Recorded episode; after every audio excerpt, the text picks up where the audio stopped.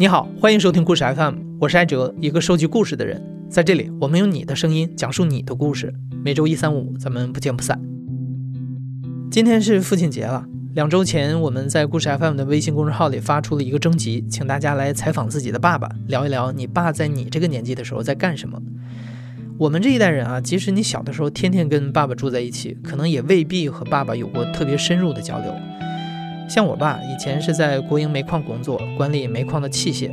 平时他喜欢摆弄摆弄乐器，钢琴、手风琴，甚至小提琴，也没人教，但他还真能拉出几首曲子来。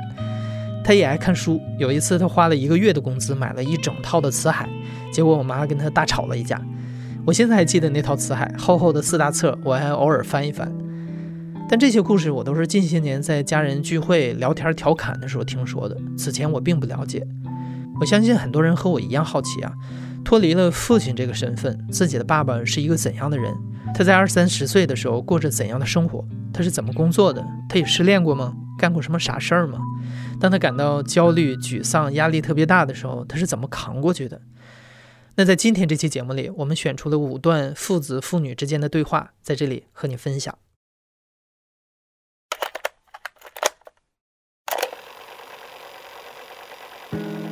我叫野青，我今年十九岁，在武汉读大一。我爸大我三十四岁，今年五十三了，现在是国企技术部的经理。好像从我有记忆开始吧，我爸在我心中就是属于那种身材浑圆的胖子形象。以前照片上他长得还是。比较英俊的，可惜现在是一个油光满面的发福中年人了。爸，今天我想和你谈一谈，因为我觉得我们好像很久没有就是像现在这样能静下心来单独的这么深入的交谈了。现在我想和你一起谈一下你的过去，就是你的故事，可以吗？当然可以啊，那我开始了。可以。关于你以前的爱情，我不是很了解，因为因为你从来没跟我说过。因为我现在也比较好奇嘛，毕竟我是一个也是个单身狗，所以也想让你传授一点我的恋爱，你传授一点给我你的恋爱经验。你以前都没有跟我提过这方面的事情，所以你跟我说一下，有没有女生追过你啊？有啊，有过有过的。他。为啥追你啊？你有啥魅力啊？一个可能当时我学习比较好吧，可能长得也还可以。你有啊，为人也比较踏实吧？啊，他呢是他是南下干部的子女，知道吗？南下干部，哇塞，那有点像干部子弟了。对啊，南下干部就是以前从参加解放军啊那种过来的啊，解放战争过来的嘛。嗯。完了，他他，因为我我进我刚初级考进去的时候，我们俩不是一个班。但是他那时候学习成绩特别好，而且当时我我我们去那个历史陵园去那个悼念历史的时候，清明节去的时候，他是作为那个学生代表去发言的。那个时候呢，我我们才上初一啊，我是农村去的，他是城市里头长大的。他发言，我觉得，哎呦，这女生长得太漂亮了。啊，发言我就记得这个女生叫什么什么什么哈。嗯，我觉得这女生特特别特别漂亮。嗯嗯嗯。等到到高高三的时候，嗯，知道吗？他就开始追我嘛，追我呢，他是等等等一下，从初一从初一你认识他，然后他到高三才追你。高中我们是是高一的时候我们才开始是一个班，哦，初中三年不是只是同同级同级不同班。妈呀，那他他并不认识我，我感觉他像校花级别的了。嗯，哇塞，完了，呃，到。高一、高二、高三，我们都是一个班嘛。嗯。完了，有一天他来问我的那个，问我那个生物题，你知道吗？哦。他问我那个题目，就他就问，就是关于那个 DNA 那个时候，包括男同志和女同志的那些生理结构，对吧？他都问过我哈，问过我，我不知道是故意呢还是什么。当时呢，问完我就红着脸，我就走开了。红着脸，他还后面他还嘲笑我，他他问我的问题，我怎么还会脸红？好像哎呀，那不是明显的吗？明知故问。有有时候他看到我我呃上课他说还问过我，他说你从来不吃早餐啊？我我说我不饿呢啊，哦好几次他还给我打打馒头来给我吃，你知道吗？那时候能吃个馒头也算是很很不容易了。那你当时当时有没有意识到他对你有一点那种感觉？当时我只是感觉到他是对我好，还是是同学之间属于善良心态，可能是同情我，并没有真正意识到他是在追我啊。哦，等到当时你还比较高。中即将毕业的时候，到大一的时候，我才知道他当时是在追我。哦，那当时我考上大学了，他没考上嘛，他就在县城那个叫供销社。但大一的时候，我我想，哎呀，等到我，呃，等到我、呃、放假回去，我再好好追他，知道吗？但是由于大一的时候学习比较紧张，知道吗？哦，就没有时啊，因为。因为贵州区的底子比较差嘛，我们就猛进学习，完了等到大一结束，我想去找他是吧？那个他已经谈对象了，啊，好快呀、所以我就放弃了，这也是一一生中的一个遗憾的遗憾的事情嘛。但不过我觉得，我觉得其实也挺美好的，而且这也证明你还是有一定的魅力的。也算是我们比较纯真的年代嘛，也是值得回忆的一个年代吧。是啊，那时候的爱情挺美好的，就是比比现在单纯多了。现在的爱情好像都是很现实的，要比较房物质、车、钱啊、对呀、所以官。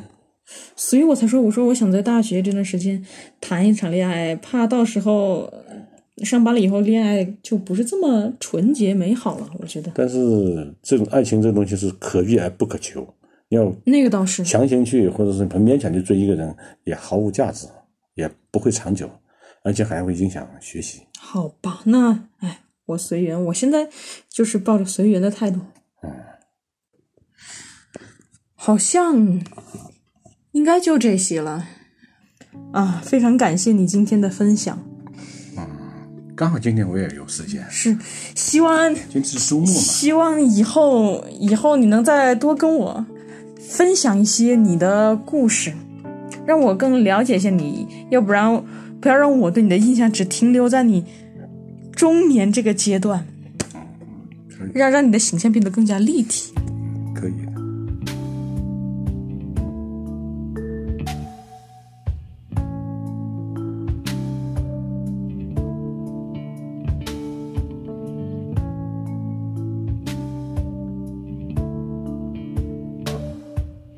大家好，我是老孙。呃，我今年三十三岁，生活在北京，是一个生活在帝都的魔都人。我们这个有一个术语叫做“伏地魔”。呃，我父亲是一九四六年生人，今年应该是七十四岁了。呃，他四十一岁的时候才有我。呃，我父亲是一个这个空军飞行员，然后我妈是地勤人员。行吧，都都都甭紧张啊，不紧张。这有啥紧张？好，行，哎，那咱们现在就开始了吧？好吧，嗯，那个是这样，咱们就往前唠啊。其实我是十九岁从上海离开家到北京去求学，然后您十九岁等于是说从这个老家就是安徽金寨到了部队，就是您觉得当时在学习飞行当中的一种经历是什么样的？年轻的时候嘛，总觉得很浪漫、梦幻，觉得蓝天白云。其实呢，真正从事这个行业是历经了艰辛万苦。战斗机呢，它飞各种这个战斗科目，射击、领航、驾驶，一个人操作。对，因此呢，飞各种的战斗科目呢，可以讲就是十次级啊，可以讲呃五脏六腑啊，在空中啊就搅和到一起去了。搅和到一起去了。这个这个这个口袋里，飞行土囊里都放置两个塑料口袋，啊，呕吐的都很厉害的。我也是后来有一回听您提起过一嘴，就是说当时这个是双发停车是吧？对，我是在一次这个空中飞这个高空特技，属于战斗科目，在一万三千米的时候呢，呃，意外发生的这个事情。我进入第一个动作，呃，按照习惯里看这个仪表，就发现左边发动机的指针已经呢停车了。嗯我当即就把飞机改平，在改平的过程当中，又发现右边发动机也停车了。突然间的话呢，安静了许多，一点声音都没有。那我就第一个时间就将飞机调整方向，调整到向机场方向的位置，执行滑翔。按照当时的高度和距离，飞机想滑到机场是不可能的。啊当时上市的话呢，在空中是并不并不并不恐惧，并不害怕。嗯，再从一万三千米不到几分钟的时间吧，就到了五千多米，那么就是接近呢最理想的空中开车的高度。于是我就请示指挥员，在征得指挥员的同意的情况下，我顺利的在三千五百米左右将左边发动机开车成功。一台发动机运转的情况下，正常的将飞机带回了机场。事后呢，飞机在检查了，一切呢都处于正常的状态。一周以后呢，就继续飞行。事后证明，这架飞机的确是有问题。嗯这位老飞行员，这个驾驶这架飞机在空中的话五百米突然停车，没有任何操纵的余地，坠到长江，牺牲了。那我话说回来了，如果要是说当时到三千五百米，您要是没有说成功的开车的话，您会怎么选择？那就是看指挥员了。如果是是在指挥员同意的情况下，避开这个村庄，避开城市，避开重要的这个工厂啊，以及这个高压线呢，选择呃平坦的地方进行陪嫁。但是，一般情况下都不会跳伞的。都会跳伞。啊，只有在特殊情况下，当时他们的这个信念决定他们的一切行动，对吧宁愿保住飞机，牺牲自己生命，他们也不愿意。文革期间，在飞机的座舱上面镶上红太阳、伟大领袖毛主席的像章。有的因为这个飞机产生事故，第一件事情，宁可牺牲自己，也要把主席的像章恭恭敬敬的取下来，然后才实施其他的计划。您去回忆五十多年的这种从军的一个历史，您觉得就是有一个总结，或者说是是无怨无悔。如果要下一辈子的话，继续从军。行，那这就是你爸爸的家国情怀。没错儿。行，那行，那就这样吧，好吧。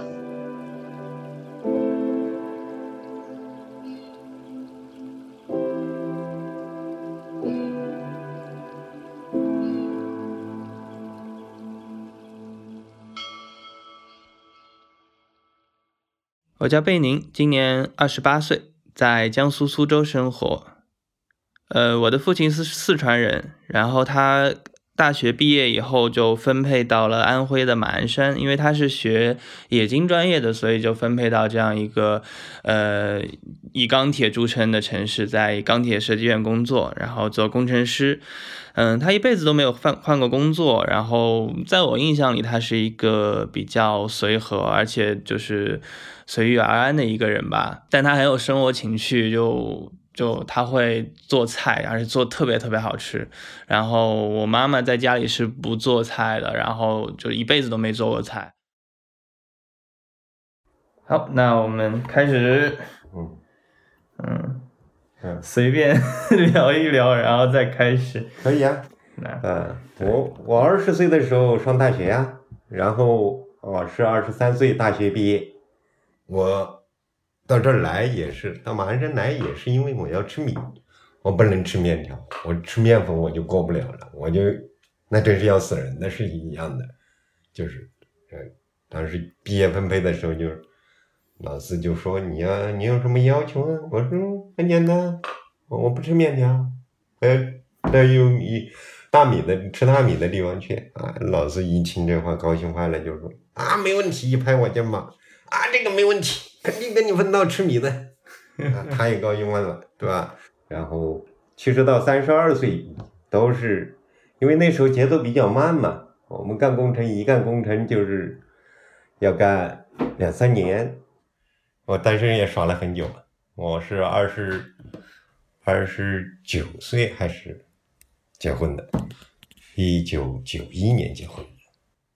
我自己的感觉，我有点稀里糊涂的，反正就过来了，几乎没有波澜，就是。我印象中你，你那个时候几件事情啊，就嗯是你你可能就觉得哈，就都很平静，就没有什么印象特别深刻的。然后我嗯举几个，嗯。就我知道的，就比如说桥牌，它也没有什么波澜的。啊。啊！对对的，你说的，我曾经在那个桥牌通讯站，那个叫什么？艾普森的那个叫一九九九二年艾普森世界桥牌比赛，通讯赛是吧？哎，是一个通讯赛嘛。这个好像是有点小激动，因为我拿了一个应该是冠军吧，就是嗯这个地区的吧。嗯，然后再后面就是你不是去去意大利、去去英国，这个算吗？那有有有对你的这个有改变吗？就是没有啊，还是不过是一个工作嘛。我出国也就是一个月，那就是工作嘛，就做工程一个。而且我也没有像那种有的人就是说，因为我们在在板桥学外语的时候，嗯那是九一年的吧，有个女的就是，她讲她这辈子的事情就唯一的一件事情，奋斗的目标就是什么？出国，一定要出国。但我没有这种想法。嗯 我还是随遇而安的，就是滚到哪儿算哪儿，嗯，就是没什么起伏的，就是就是哎，那如果我我我，比如说我假设，嗯就是，就我们如果角色互换，嗯你如果生在我九几年，嗯就是很，因为我觉得我的生活面临好多选择，就是我我会不停的在这种选择之间感觉到嗯焦虑和折磨。嗯比如说选择在哪里生活，选择做什么工作，因为其实这这个时代现在变得越来越快了嘛。我我这个我明明明白呀、我很知道啊，嗯就是选择是一件非常痛苦的事，我知道啊，但是你这种假设是不成立的了。嗯，我们那时候也有选择，但是我就不选择了。那我跟你讲一件最有趣的事情，就是说，在我上中学的时候，嗯上初中的时候是要上山下乡的。嗯我们住在院子里面的人，很多家庭，很多人都想方设法不下乡。那时候只有唯一的一种办法是什么？就是被招进文工团，或者是学体育，能搞到损损工队啊，损体工队的话，你就是可以工作了，直接就拿工资了，对吧？好多人就就走这条路，对吧？然后我们院子里边就是你听嘛，一天到晚就是那个拉胡琴那个声音，进来干啥的？但我们家没有，你下乡就下呗，我不选择，我就我就走呗。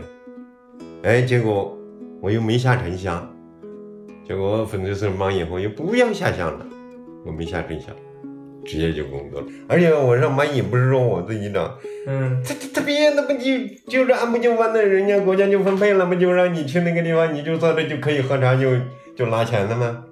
那个年代那种事情就是这样的，而而且我是一个嗯就是基本上就没有没有什么是我选择，我就觉得我都是就是说走在哪儿别人推我就啊，就像个球一滚滚滚滚，就这样。嗯，我的生活就这样，觉得我自己都觉得很无趣啊，确实是这样的。嗯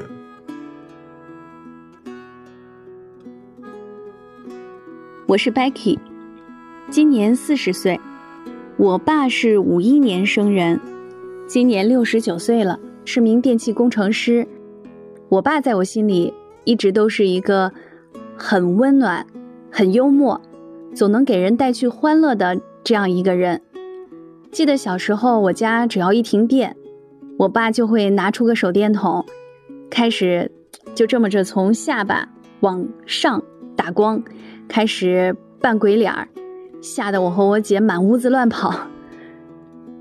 三年前的一天，我爸突发脑梗住进了医院，也可能是因为病情的原因，感觉他就像变了一个人一样。现在的他很少说话，也很少运动，似乎我们之间的每一次交流都停留在催他起身锻炼身体、走路，或者提醒他吃药打针这些很琐碎的事情上。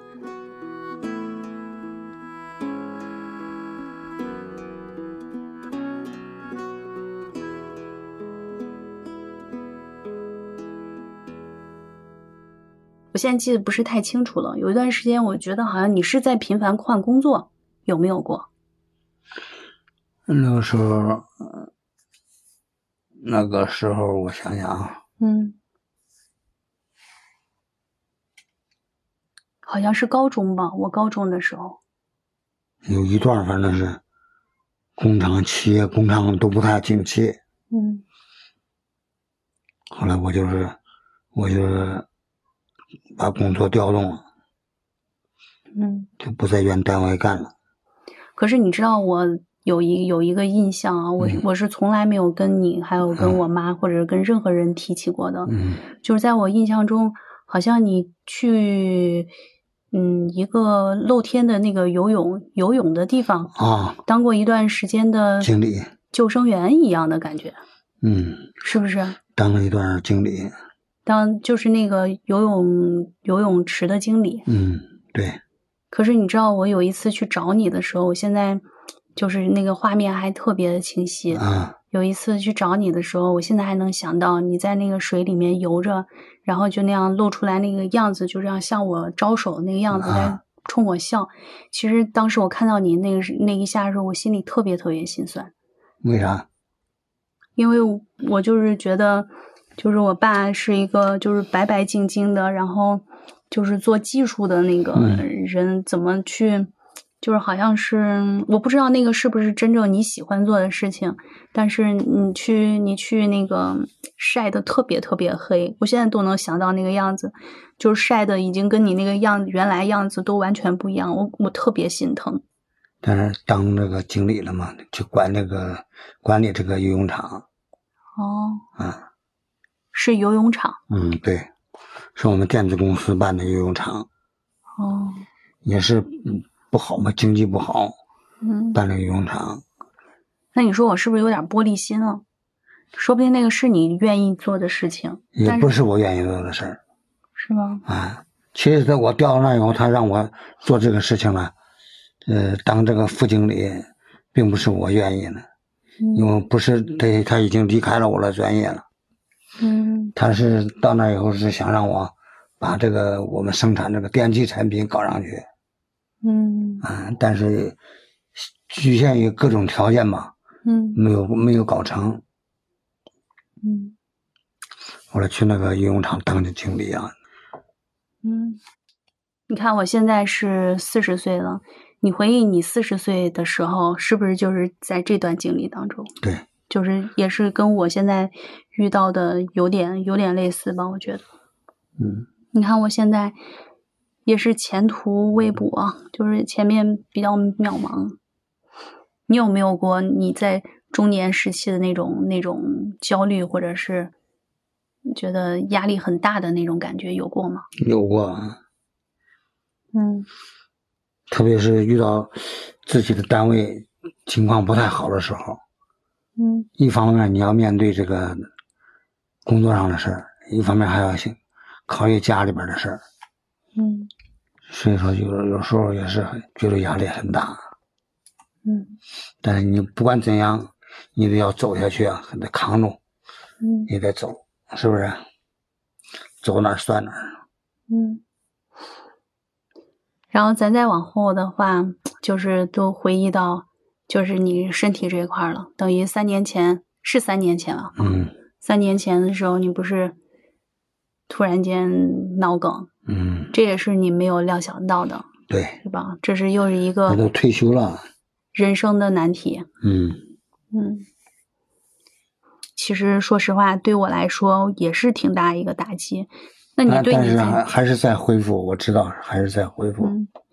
我对我这个病的现状，嗯，也也知道，嗯，我也我也是每天都努力想去锻炼，嗯不是不想锻炼，我也很想很快的就是能够完全康复，那是不可能的。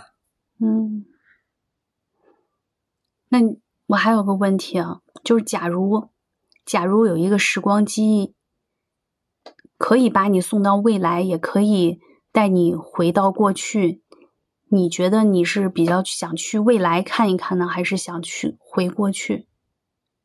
我想回过去，那你最想回到哪一年？回到我年轻的时候，二三十岁的时候，最好的年龄，我好像都没有过过一样。是太快了，是不嗯，是？太快了。嗯，哎呀，那个时候，那不是不由不得你选择，嗯，工作都是给你安排好了。你希望是能够好好的再过一遍，对带着自己的思考，带着自己的想法，对，是吧？嗯，不要受任何人的这个干涉。嗯。那我也想跟你说一句我想跟你说的话。嗯我觉得你一直都是我的骄傲，从小一直到现在都是。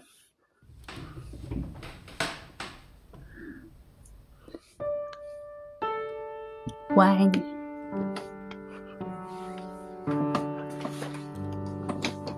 抱抱。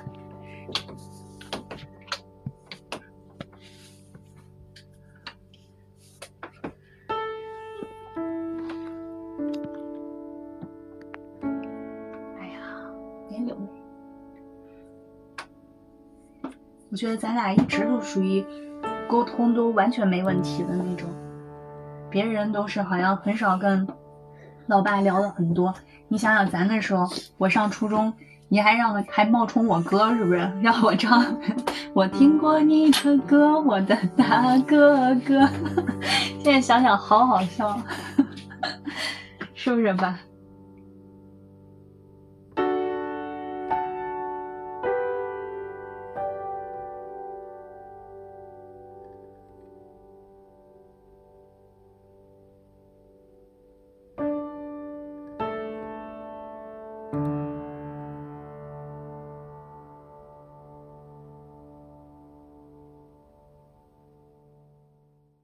大家好，我叫娜雪，我今年二十七岁，然后居住在云南文山，工作也在文山的一个小乡镇里面。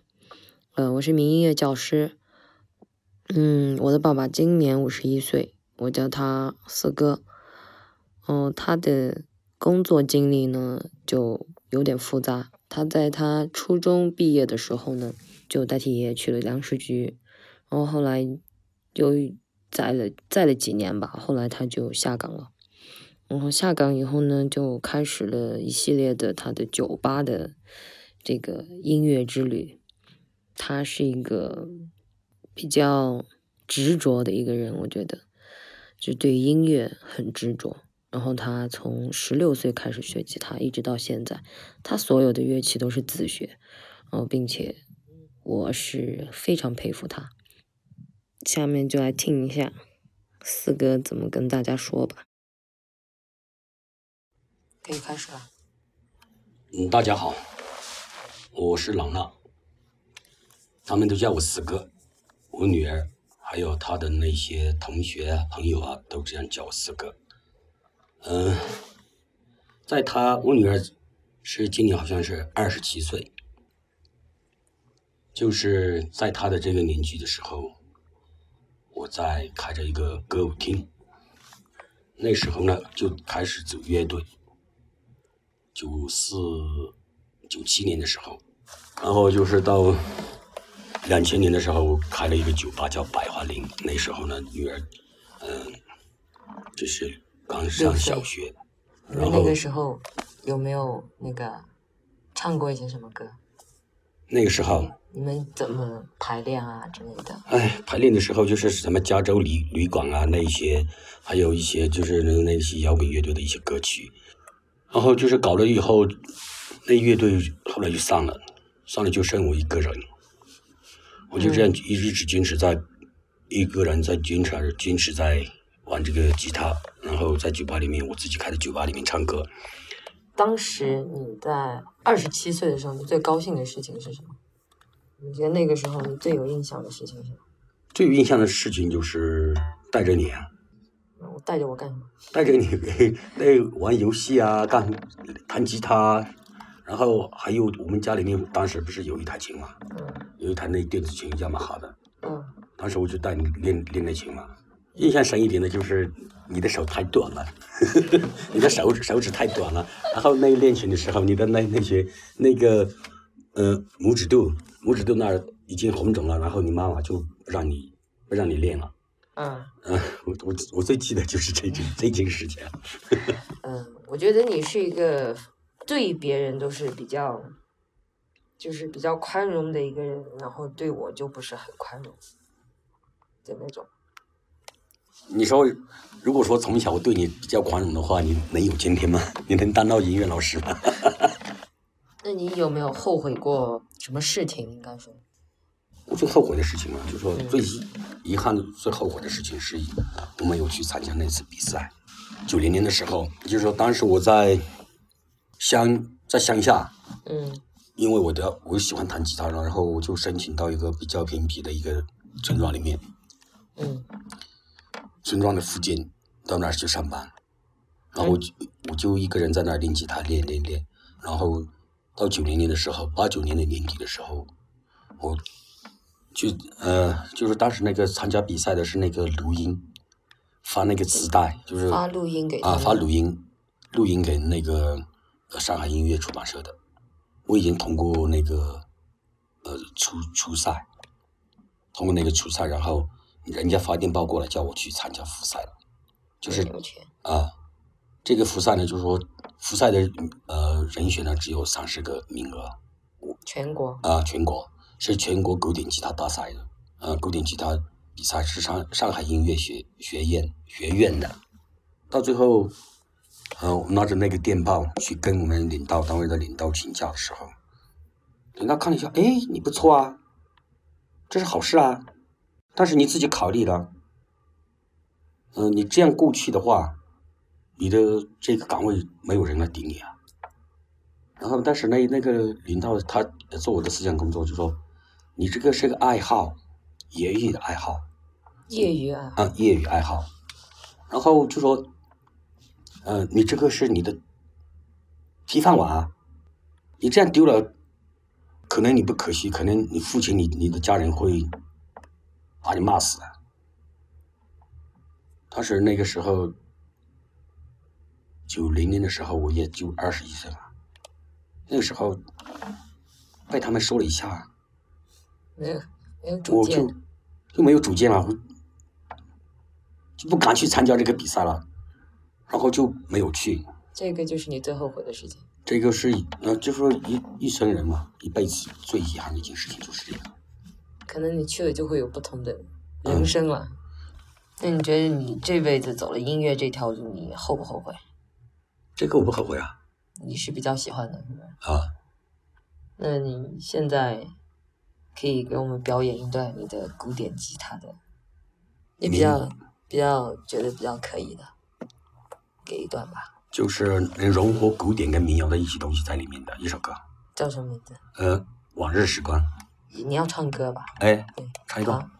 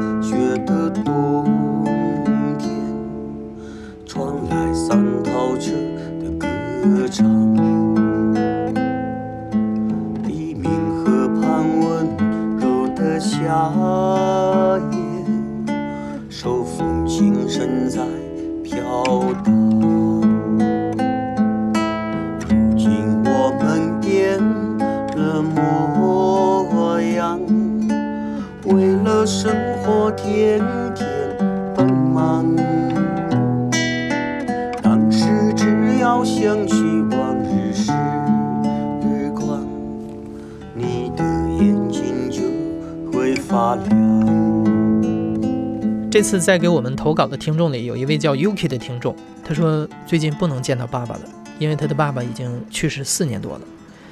Yuki 的爸爸在 Yuki 这个年纪，三十三岁，已经有了 Yuki 和弟弟。平时他是在农贸市场上班。Yuki 记忆里的爸爸总是穿着蓝色的围裙，身上有一股牛肉的血腥味儿。现在回想起父亲，Yuki 总觉得有很多遗憾。他这样写道：“爸爸的胃口很好，我很想带他吃一次自助餐，可惜没有实现。也没有带他去旅游，他一辈子没有坐过飞机。他除了看病，从来没有来过上海看过我，一直没有教会他用微信。如果当初有意识的带着爸爸去做了这些事情，不知道 Yuki 现在回想起来心情会不会好一点？最后，希望听了这期节目的你，多抽出时间来跟老爸聊一聊，多陪一陪他，一起做一些让你们都觉得快乐的事儿。也欢迎你评论转发这期节目，讲一讲你和爸爸的故事。祝全世界的爸爸们节日快乐！我们总唱啊，朋友再见。你现在正在收听的是亲历者自述的声音节目故事 FM，我是主播艾哲。本期节目由刘豆制作，声音设计孙泽宇，实习生梁子王梦。感谢你的收听，咱们下期再见。